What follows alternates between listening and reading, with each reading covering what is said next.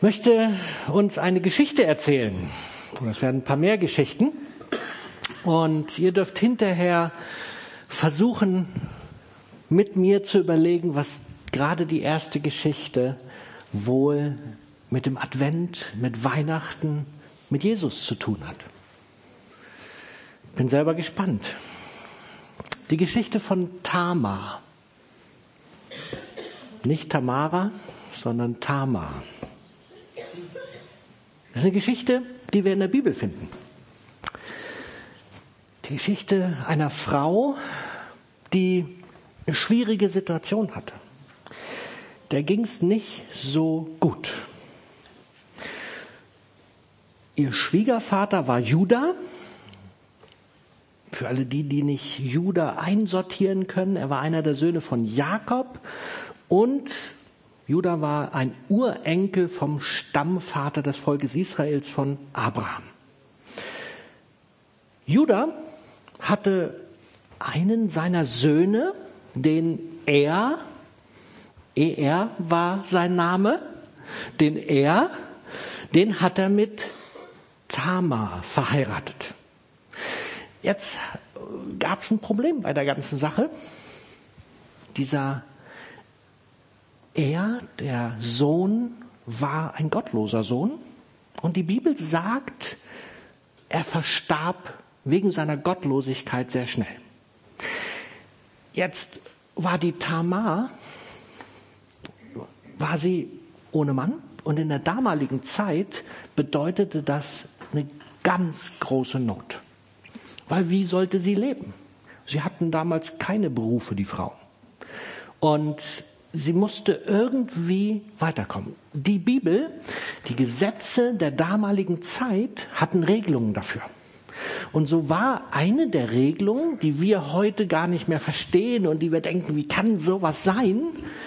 Eine der Regelungen war, dass wenn der Ehemann verstarb, dann musste der Vater oder Schwiegervater musste dafür sorgen, dass der nächste Sohn mit ihr verheiratet wurde. Und das tat Judah. So hat er dafür gesorgt, dass der nächste Sohn, der Onan, dass er die Tamar geheiratet hat. Die Geschichte will ich nicht näher ausführen. Die Bibelkenner kennen diese Geschichte. Und auch da passierte das nächste. Er starb auch. Wieder war sie ohne Versorgung. Und der Schwiegervater Judah, er kümmerte sich, er sagte, gut, ich habe noch einen dritten Sohn, aber der ist noch zu jung, den kann ich dir nicht geben, den bekommst du später. Und so lange musst du zu deinen Eltern zurück und musst dort im Haus deiner Eltern weiterleben. Und grundsätzlich ja eine tolle Idee, wenn da nicht ein Haken gewesen wäre. Der Haken war, Judah hatte Angst um seinen dritten Sohn und hat sich überlegt, wenn ich den jetzt auch noch dieser Frau gebe, wer weiß, was mit dem passiert. Vielleicht stirbt er ja auch noch. Und so hat er das nicht getan, was er hätte tun sollen. Und er hat seinen Sohn zurückgehalten. Er wurde älter, er wurde älter. Und er ließ alles so bleiben, wie es war.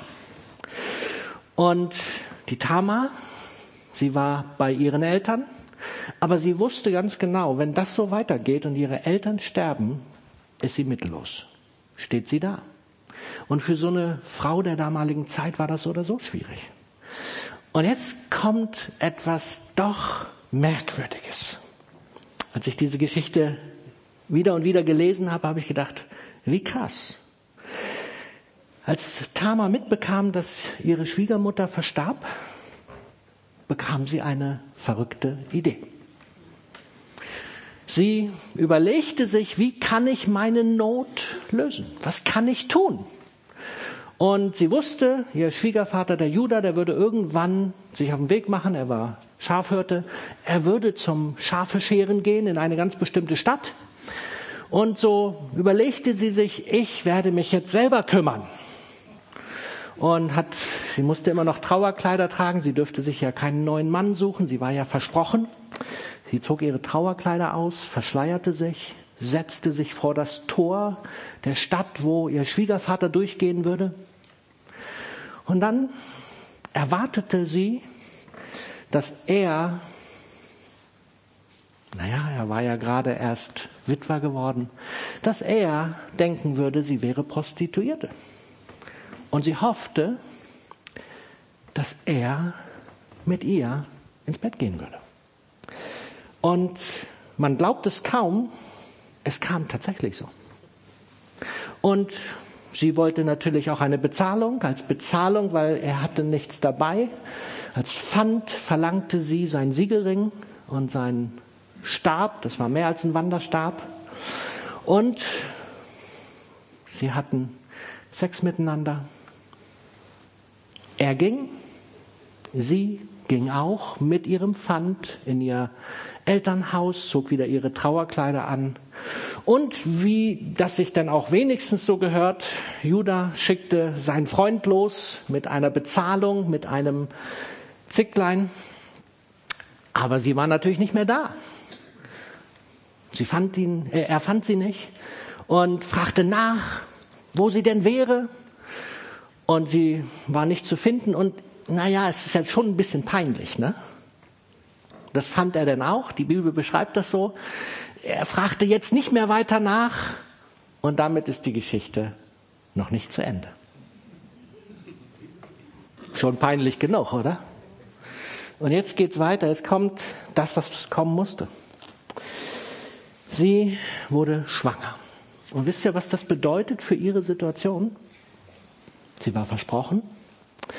Und plötzlich, wo sie ja eigentlich mit niemand zusammen hätte kommen dürfen, wurde sie schwanger. Und jetzt, jetzt gibt es einen Vers, der dann kommt, der ist ehrlich krass.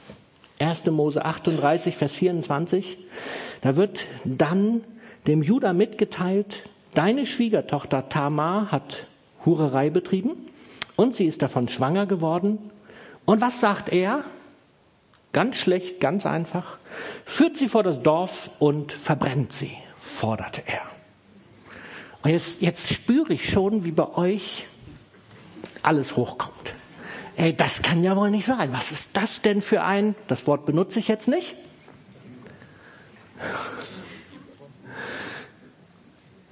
Kann doch wohl nicht sein. Doch wisst ihr, zur damaligen Zeit gab es tatsächlich diese Gesetze, die besagten, wenn so etwas passierte, dann musste der Tod vollzogen werden. Was Judah dabei jetzt nicht so richtig beachtete, beide. Äh, ich will ihm zugute halten, er ahnte ja noch nicht, wer der Vater war. Und was musste also passieren. Sie wurde vor das Dorf geführt und sie sollte gesteinigt werden.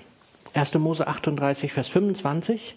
Doch als sie aus dem Dorf geführt wurde, sandte sie ihrem Schwiegervater die Pfänder und ließ ihm ausrichten, von dem Mann, dem dieses Siegel, diese Schnur und dieser Stab gehören, bin ich schwanger. Sieh doch, wem sie gehören.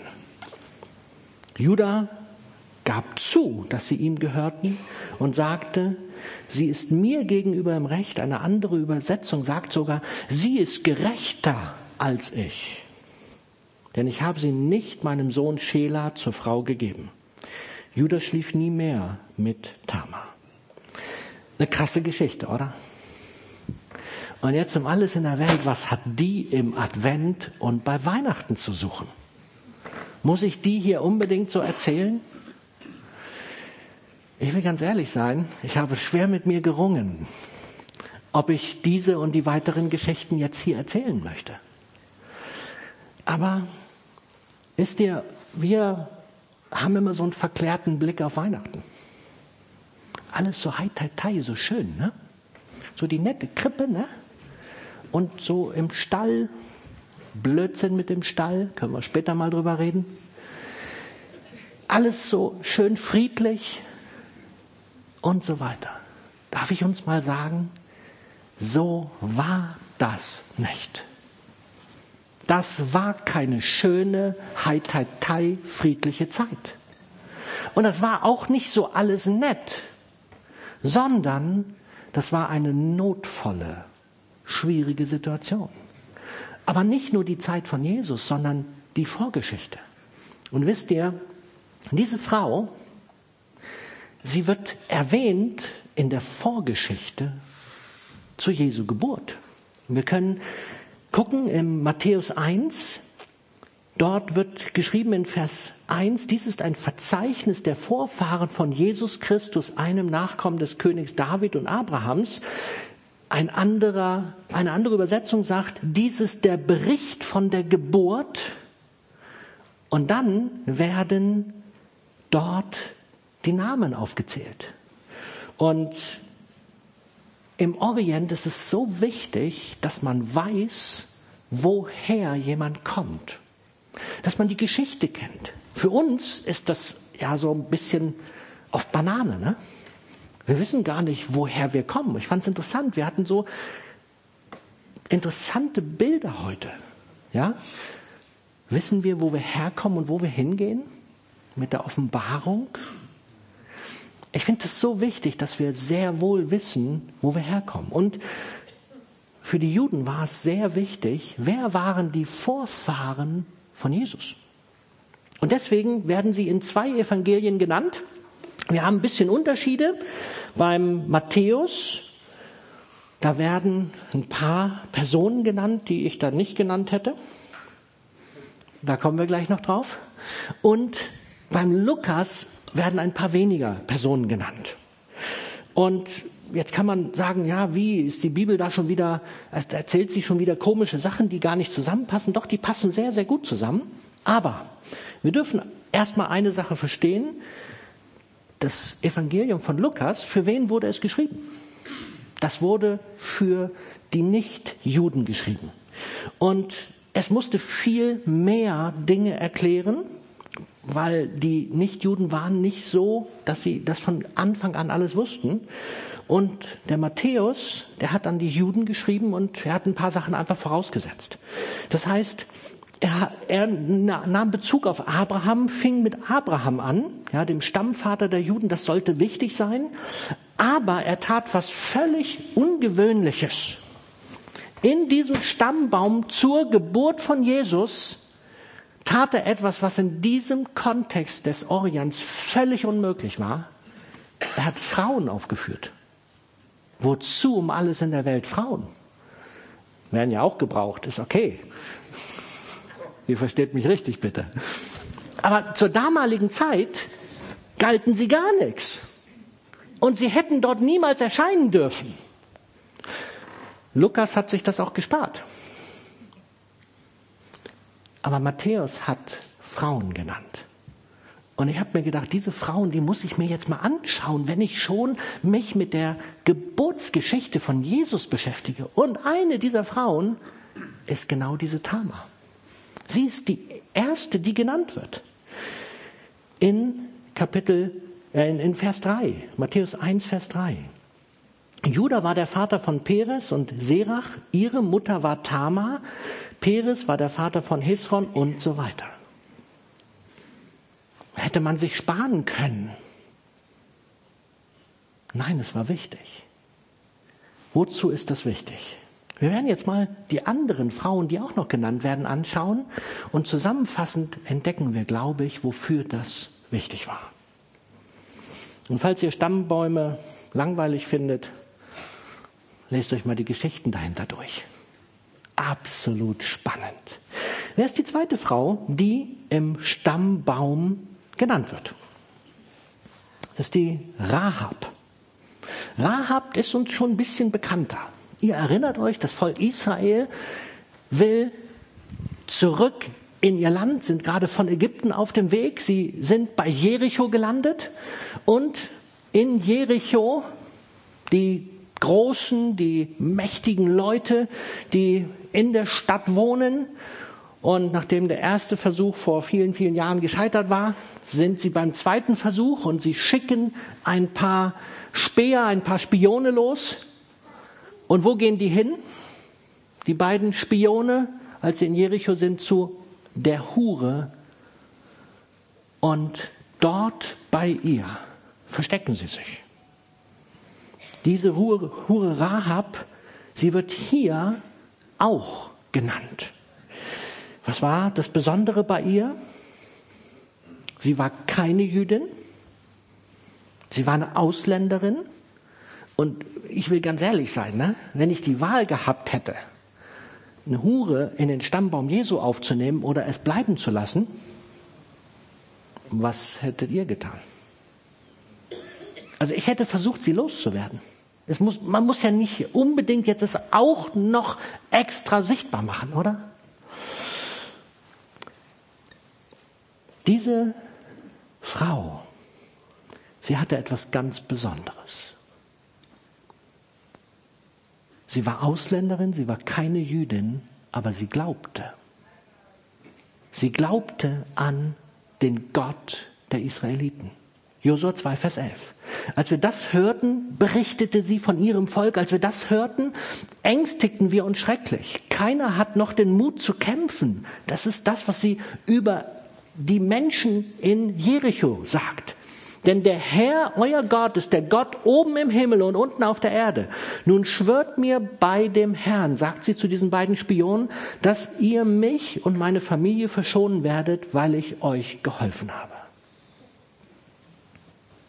Die, die eigentlich Gott nicht kannte, hat gehört, was dieser Gott für Wunder tut und hat angefangen, diesem Gott zu glauben. Und sie hat nicht nur geglaubt, und jetzt wird spannend, sie hat geglaubt und gehandelt. Und sie ist das Risiko eingegangen, dass sie von ihrem eigenen Volk, von den eigenen Leuten umgebracht wird. Wenn man herausgefunden hätte, sie hat den Spionen geholfen. Sie hat geglaubt und gehandelt. Und wir können das lesen in, im Neuen Testament. Jakobus 2,25, auch die Hure Rahab wurde durch ihr Handeln vor Gott gerecht gesprochen, als sie die Kundschafter versteckte und sie auf einem anderen Weg in Sicherheit brachte. Oder in Hebräer 11, Vers 31, durch den Glauben kam die Prostituierte Rahab nicht mit den anderen Einwohnern der Stadt um, die sich geweigert hatten, Gott zu gehorchen, denn sie hatte die Kundschafter freundlich aufgenommen. Ist das nicht interessant, dass das Neue Testament diese Frau eine Hure eine Gerechte nennt? Bestimmt nicht aufgrund ihres Berufes, aber aufgrund ihres Glaubens und aufgrund ihrer, ihres Handelns gemäß ihres Glaubens. Geht es uns nicht oft so, dass wir glauben, wir müssten perfekt sein, um mit Gott unterwegs sein zu dürfen? Wisst ihr, ich kenne das. Da ist wieder irgendwas in meinem Leben völlig daneben gegangen. Und dann habe ich so das Empfinden, dann kommen so diese Gedanken in mir hoch, ich kann Gott nicht mehr nah sein. Ich darf nicht mehr zu Gott kommen. Wisst ihr, Gott hat offensichtlich eine andere Perspektive auf Dinge. Und er sagt, diese Frau wird nicht aufgrund ihrer Vergangenheit beurteilt, sondern er schaut ihr Herz an, er schaut ihren Glauben an und was sie daraus macht. Ich glaube, wir dürfen viel lernen, wenn wir das sehen. Eine weitere Frau, die genannt wird, sie wird genannt in Vers 5, direkt im gleichen Vers wie die Rahab. Die Ruth. Ruth, eine Moabiterin, wieder eine Ausländerin. Sie war Moabiterin und diese Geschichte von Ruth können wir in einem extra Buch Ruth lesen. Faszinierend zu lesen. Und ganz kurz, auch sie hatte mit schlimmen Umständen zu kämpfen. Ihr Mann, sie war, war verstorben. Ups, da ist ein Glas, das gehörte eigentlich gar nicht hin. Ihr Mann war verstorben. Der Mann ihrer Schwester war verstorben und ihr Schwiegervater war verstorben. Was? Hm? Ihr Schwager. Gut. Ihr Schwager war verstorben. Meine Frau weiß das besser. Zumindest, es waren zu viele Männer verstorben, glaubt's mir.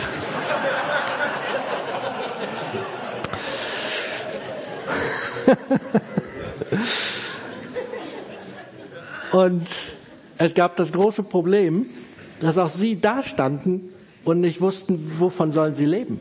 Ja, da waren jetzt die drei Frauen und sie wussten nicht mehr, was sie tun sollten. Eigentlich war die Schwiegermutter Nomi aus Israel geflohen in ein fremdes Land, weil sie einer Hungersnot entfliehen wollte, hatte geheiratet und dann starben die Männer alle. Und was sollte sie tun? Und die einzigste Idee, die sie hatte, als sie hörte, die Hungersnot ist vorbei, wieder zurück in die Heimat. Und dieser ganz bekannte Vers, den wir alle oder viele kennen ihn, als sie auf dem Rückweg ist mit ihren, die Nomi mit ihren beiden Schwiegertöchtern. Und sie sagt, komm, bleibt doch hier, ihr seid doch hier aus diesem Land, ihr seid doch Moabiterin.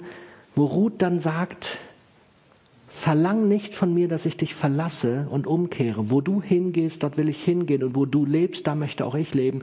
Dein Volk ist mein Volk und dein Gott ist mein Gott.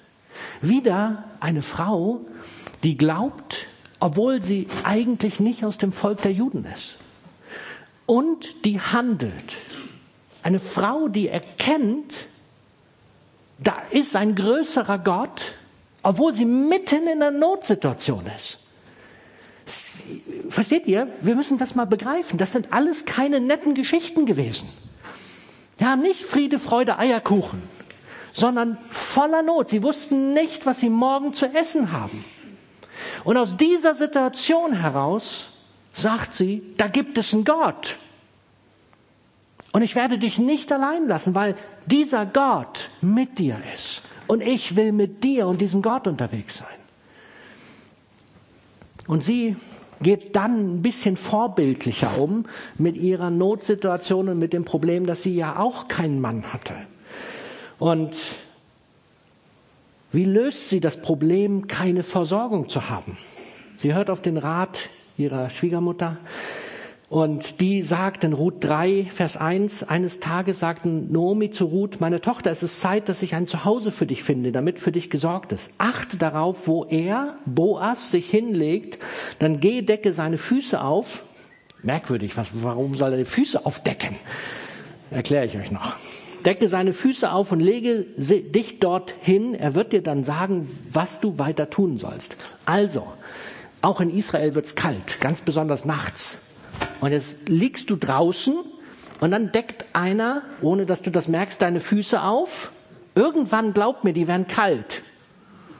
Und die Idee war, wenn die kalt werden und er aufwacht, dann guckt er, was ist los und entdeckt, da liegt eine Frau zu seinen Füßen weil sie hatte sich dorthin gelegt.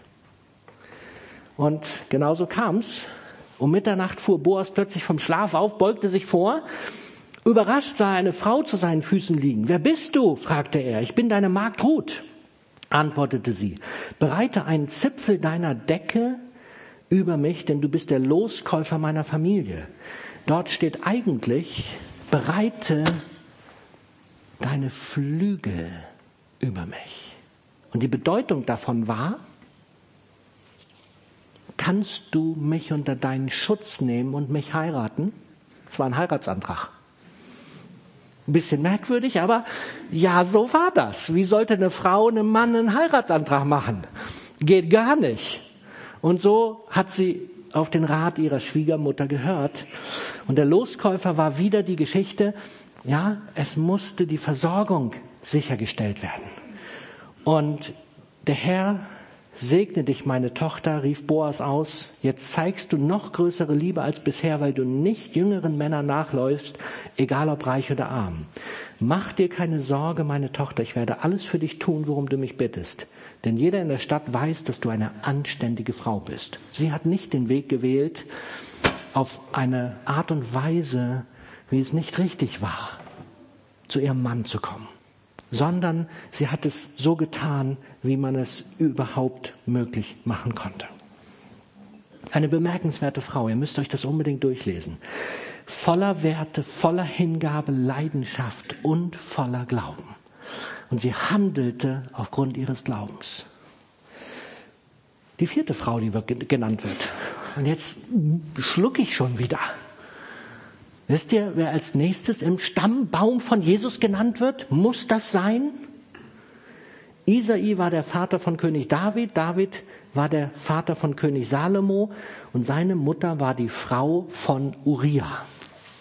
Und da steht schon, sie war auch die Frau von David später. Aber dort wird extra geschrieben, sie war die Frau von Uriah.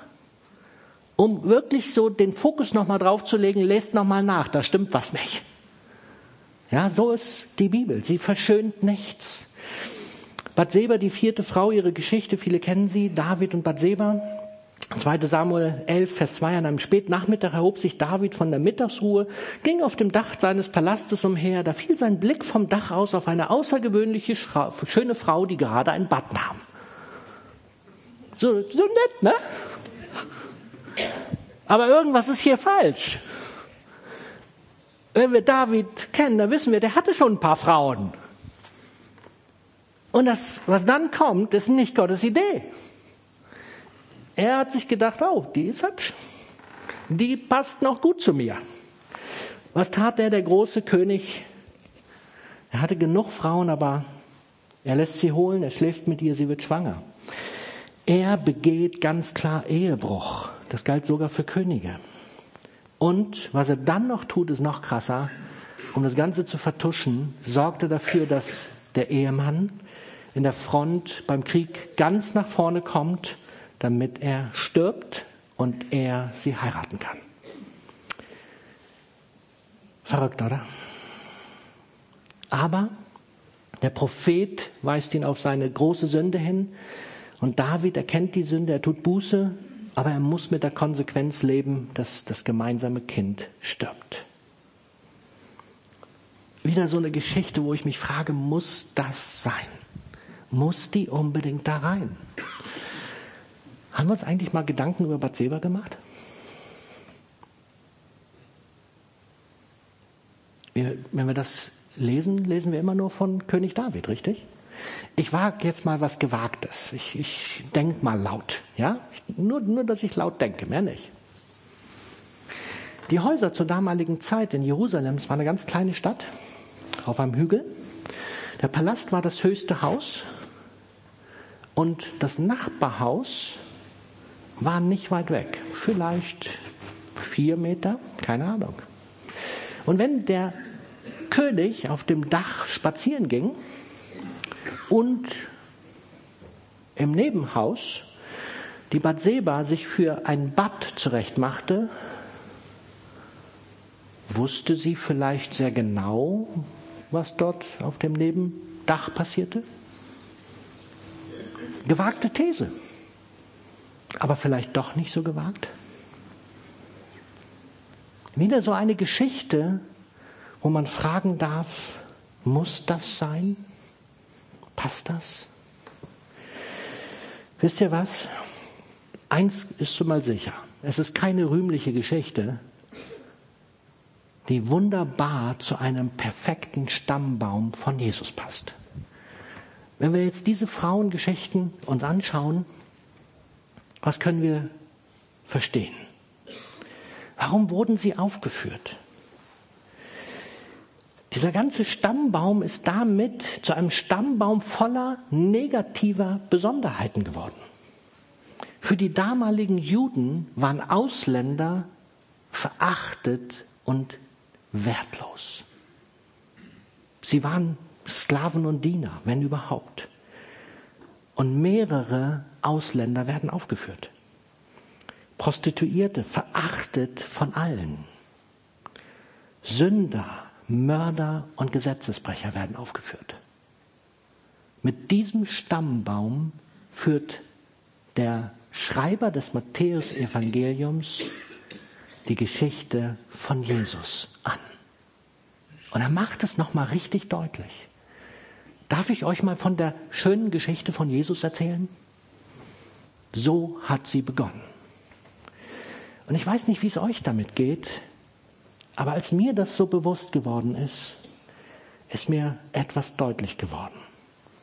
Jesus legt keinen großen Wert darauf, dass seine Geschichte, seine Vorgeschichte, sein Stammbaum makellos ist, sondern offensichtlich legt er Wert darauf, dass die Wahrheit sichtbar wird und dass dort deutlich wird, er ist gekommen in eine Welt voller Hoffnungslosigkeit, in eine Welt, die so katastrophal war, die so von Not durchzogen war. Sogar seine, seine ganzen Vorfahren.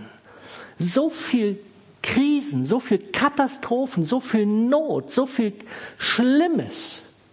Und sie werden extra aufgeführt, damit sichtbar wird, in diese Welt mache ich mich auf den Weg. Er hätte es nicht nötig gehabt. Er hatte im Himmel das Perfekte gehabt. Und er sagt, er hält nicht fest, wird in einem der neutestamentlichen Briefe geschrieben, er hält nicht wie an einem Raub fest und bleibt im Himmel. Nein, er macht sich auf den Weg, um in diese katastrophale Welt zu kommen, um Hoffnung für die Welt zu bringen. Hoffnung für dich und mich. Weil wenn wir ehrlich sind, wie sieht eigentlich unsere Geschichte aus? Darf ich dich nach deiner und mich nach meiner Geschichte fragen? Und ich will ganz ehrlich sagen, da gibt's nicht mehr viel Rühmliches zu finden. Und wenn, dann haben wir es uns schön angemalt, oder? Es ist nicht viel mehr, wenn wir die Wahrheit anschauen und wenn wir sehen, da gibt's nichts viel, nicht viel Gutes. Und auch gibt es vorbildliche Menschen. Vorbildliche wie die Ruth, die gottesfürchtig versucht zu leben. Und die Bibel führt das auch auf. Ich möchte noch eine weitere Frauengeschichte, die auch in dem Register drin steht, nämlich die letzte Frau, die aufgeführt wird, die möchte ich jetzt auch noch kurz betrachten. Wer war sie? Maria, natürlich. Maria, was war's mit Maria? Die fünfte Frau in dem Ahnenregister oder in dem Stammbaum. Was war, außer dass sie die Mutter Jesu war, das Besondere bei ihr? Wir schauen mal die Situation an. Matthäus 1, Vers 18. Und so wurde Jesus Christus geboren. Maria, seine Mutter, war mit Josef verlobt, aber noch vor ihrer Hochzeit wurde sie, die noch Jungfrau war, schwanger durch den Heiligen Geist. Alle, die die Geschichte nicht kennen und mit Gott noch nicht so viel am Hut haben, die denken, hallo, jetzt seid ihr ja wohl noch ein bisschen völlig daneben, oder? schwanger vom Heiligen Geist, was für ein Schwachsinn. Die Bibel beschreibt das so. Und ich bin so ganz schlicht und einfach und ich sage, ja, verstehe ich zwar nicht, aber ist so gewesen. Ich muss auch nicht alles verstehen. Aber ich darf es glauben. Aber was hat das eigentlich für eine Bedeutung? Habt ihr euch mal Gedanken gemacht? Wir lesen jetzt mal kurz im Lukas, das, was wir so gerne lesen, ja, diese Vorgeschichte. Da erscheint der Engel Gabriel und sagt zur Maria, sei gegrüßt, du bist beschenkt mit großer Gnade. Der Herr ist mit dir. Oh, das hört sich gut an, ne? Da kommt jetzt was richtig bombastisch Tolles. Erschrocken überlegte Maria, was der Engel wohl damit meinte. Und dann, du wirst schwanger werden und einen Sohn zur Welt bringen, den du Jesus nennen sollst. Maria fragt den Engel, aber wie kann ich ein Kind kriegen? Ich bin noch eine Jungfrau. Und der Engel antwortete, der Heilige Geist wird über dich kommen und die Macht des Allerhöchsten wird dich überschatten. Deshalb wird das Kind, das du gebären wirst, heilig und Sohn Gottes genannt werden. Maria antwortete, mir geschehe nach deinem Willen. Uns geht das immer so schnell runter, ne? Mir geschehe nach deinem Willen. Darf ich mal ganz kurz fragen, ist uns bewusst, was das für eine Situation war? Wir denken uns mal ein kleines bisschen rein. Maria war verlobt. Sie war nicht verheiratet. Was bedeutete, wenn man verlobt war? Zur damaligen Zeit war das folgendermaßen. Man wurde sich versprochen, Die Verlobte blieb im Haus ihrer Eltern. Der Verlobte ging zurück in das Haus seiner Eltern. Und dann baute er dort einen Raum an, wo sie dann gemeinsam nach der Hochzeit einziehen würden. Und solange wie es gebraucht hat, um diesen Raum zu bauen, so lange war die Verlobungszeit. Mal dauerte sie länger. Wenn er pfiffig und schnell und vielleicht Hilfe hatte, konnte das schneller gehen. Aber in der Zeit, da gab es keinen Sex miteinander. Nur, dass wir das mal ganz klarstellen hier. Und jetzt, Maria, die genau wusste, wenn wir jetzt, wenn ich jetzt schwanger werde, dann denken alle um mich herum, entweder wir beide haben Sex gehabt oder ich mit irgendjemand anders. Wisst ihr, was das für die damalige Zeit bedeutete? Das bedeutete entweder, sie mussten mit großer Schande leben oder das Zweite, wenn es richtig hart auf hart kam, wusste sie, das war ihr Todesurteil. Sie würden nämlich vor die Stadt gebracht werden und gesteinigt werden.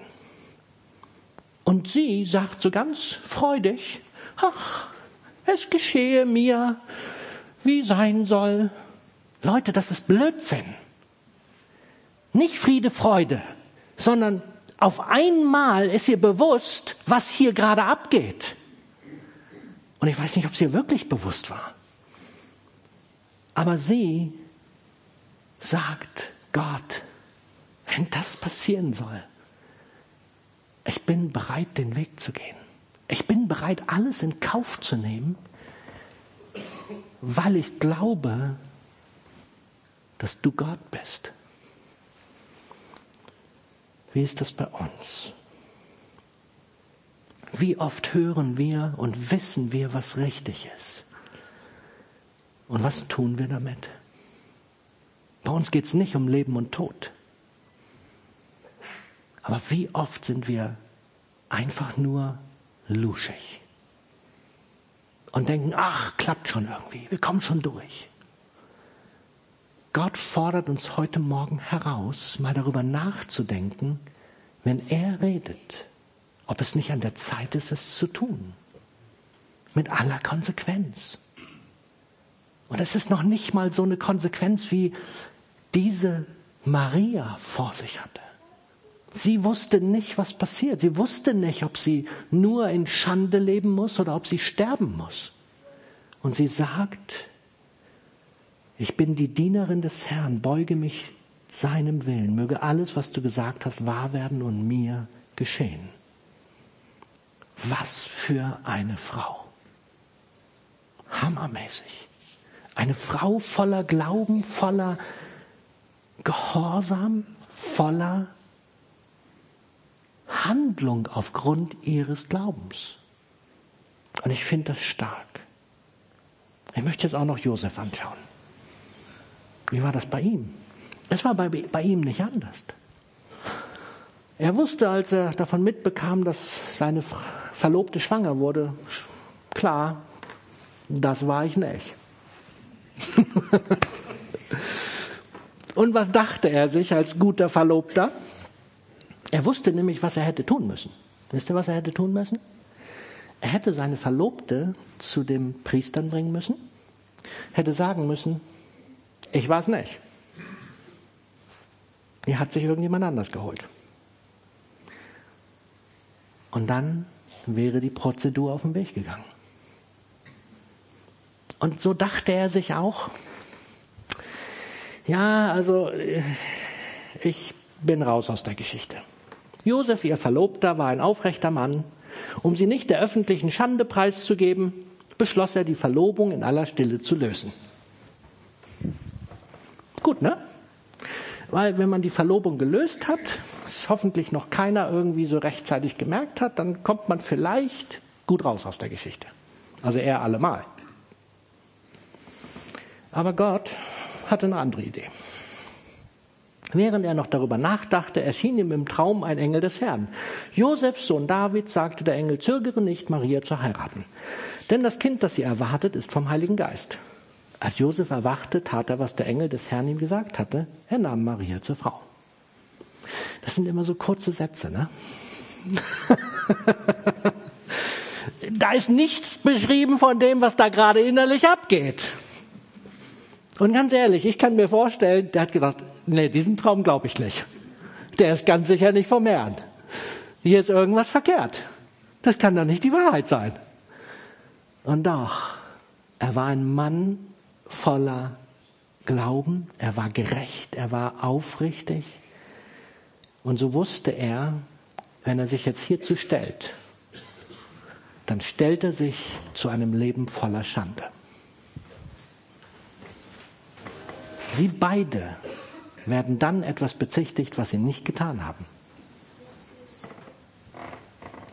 Und er hatte dann die Konsequenz zu tragen. Und entschied sich, ja, ich werde das tun. Ich werde mich zu Maria stellen mit aller Konsequenz. Und wir sehen das in der Geschichte, wenn wir später lesen in der Weihnachtsgeschichte, dass Maria und Josef sich auf den Weg machten. Und dort wird extra geschrieben, und sie waren noch verlobt, sie waren noch nicht verheiratet. In der damaligen Zeit völlig unmöglich. Man zog nicht alleine mit seiner Verlobten durch die Gegend, die noch dazu schwanger war. Wisst ihr, warum er das getan hat? Weil er Sorge hatte, wenn er sie zu Hause lässt, würde sie vielleicht damit leben müssen, dass sie von irgendwelchen aufgebrachten, gesetzestreuen Leuten umgebracht wird. Weil das war das, was sie hätten tun dürfen. Und er sorgte dafür, dass er sie mitnahm. Und dann auch noch in seiner Heimat alle mitkriegten, worum es hier eigentlich ging. Weil wer würde dir so eine Geschichte glauben? Wer würde dir die Geschichte glauben, dass du nicht mit Maria im Bett warst und dass es vom Heiligen Geist ist? Das heißt, er zog dann noch in seine Heimat mit seiner Verlobten, die schwanger ist, um auch seiner ganzen Familie zu zeigen, was für eine Schande er nun auf sich genommen hatte. Liebe Leute, das ist die Vorgeschichte zu Weihnachten. Sie ist nicht so schön, wie wir sie uns gerne schön machen würden. Aber sie ist so, wie sie gewesen ist. Und jetzt lasst uns mal anschauen, wie ist das eigentlich in unserem Leben? Gibt es da nicht auch viele Vorgeschichten, die nicht so schön sind? Es ist nicht, wenn wir ganz ehrlich so sind, dass vieles gar nicht so rund läuft, wie wir uns das immer schönreden wollen? Ich möchte uns Mut machen, dass wir möchte uns Mut machen, dass wir erkennen, Weihnachten, dass Jesus gekommen ist, ist etwas gewesen, was auch heute für dich und mich relevant ist, weil es in unsere Situation hineinkommt. In unsere Not, in unsere Hoffnungslosigkeit, in unsere Kaputtheit, in unsere Krankheit, in all das, was unser Leben mit sich bringt, in unsere katastrophale Vergangenheit. Und in all das hinein entscheidet sich Jesus zu kommen und zu sagen, hier bin ich, ich bin für euch da. Er ist bereit, den Preis zu zahlen für all das, was wir mitbringen. Bloß wir müssen es mal erkennen, wir dürfen es wahrnehmen, wir dürfen es verstehen. Und bitte nicht alles immer nur so schön anmalen. Und wenn, zu Heiligabend, wenn er die Geschichte erzählt, dann erzählt bitte nicht, dass Jesus in einem Stall geboren wurde und erzählt bitte nicht, dass er in einer Höhle geboren wurde, das ist nämlich Blödsinn. Er wurde in einem Haus geboren. Und in diesem Haus war ein Gästeraum, der belegt war. Und so sind sie als Familie in dem Haus untergekommen von Freunden, Verwandten oder wem auch immer. Und haben halt ein bisschen enger gelebt, im Wohnzimmer mit allen anderen. Nur das Wohnzimmer sah ein bisschen anders aus. Das Wohnzimmer war ein zweigeteilter Raum, wie das in der damaligen Zeit total normal war. Bis 1950 gab es diese Häuser in Bethlehem. Die Häuser, wo du die eine Ebene hast, wo man als Familie lebte, dann gab es einen Absatz Und dort waren die Tiere. Und in der Mitte war die Krippe. Tagsüber wurden die Tiere rausgebracht, die Krippe war leer und dort hat Jesus dann Platz gefunden. Wenn er die Geschichte erzählt, erzählt sie richtig. Aber lasst uns auch deutlich machen, Jesus ist in unsere Not hineingekommen. Jesus ist Hoffnungsbringer für uns und für die Welt um uns herum. Und wir brauchen nicht die Augen vor den schlimmen Dingen verschließen. Wir dürfen sie sogar bewusst anschauen. Aber wir müssen wissen, wer bringt die Hoffnung rein. Und dann lasst uns doch aufgrund unseres Glaubens tätig werden, handeln, aktiv werden. Diese Frauen sind aktiv geworden, manchmal auf sehr skurrile und merkwürdige Art. Und wir sollten sie uns nicht zum Vorbild nehmen, wenn sie nicht vorbildlich gehandelt haben. Aber sie haben aufgrund ihres Glaubens gehandelt. Wollen wir das ganz neu lernen und tätig werden aufgrund unseres Glaubens? Dazu möchte ich uns heute Mut machen. Volker, komm doch nochmal nach vorne. Und lass uns jetzt noch einen Moment innehalten. Ich weiß, dass es vielleicht nicht die schönste Weihnachtspredigt war oder die schönste Adventspredigt. Aber ich möchte euch bitten, dass ihr darüber nachdenkt, was hat Gott mir heute zu sagen. Weil er möchte ganz persönlich dich heute ansprechen. Und er möchte in deine Situation reinsprechen. Und er möchte sagen, was auch immer er dir heute sagen möchte. Aber er knüpft an deiner Not, an deiner Hoffnungslosigkeit, an deiner Perspektivlosigkeit.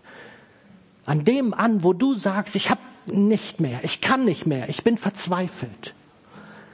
Und er sagt, für dich bin ich gekommen. Und frage doch Gott, was bedeutet das heute für dich ganz konkret? Gott, wo willst du andocken in meinem Herzen?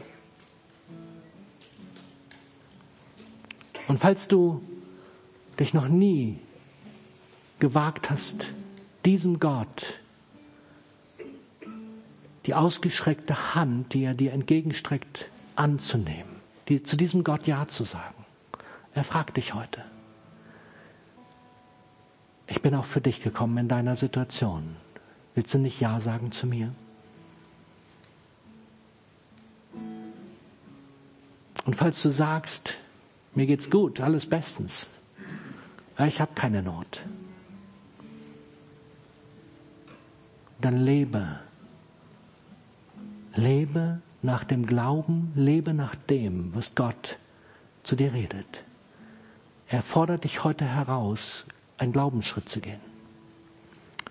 Er fordert dich heute heraus, nicht stehen zu bleiben. Nicht einfach zu sagen, es ist alles gut, sondern einen mutigen Schritt zu gehen. Und ich glaube, du weißt in deinem Herzen, was das ist. Gott ruft jeden von uns heute. Öffne dein Herz. Amen.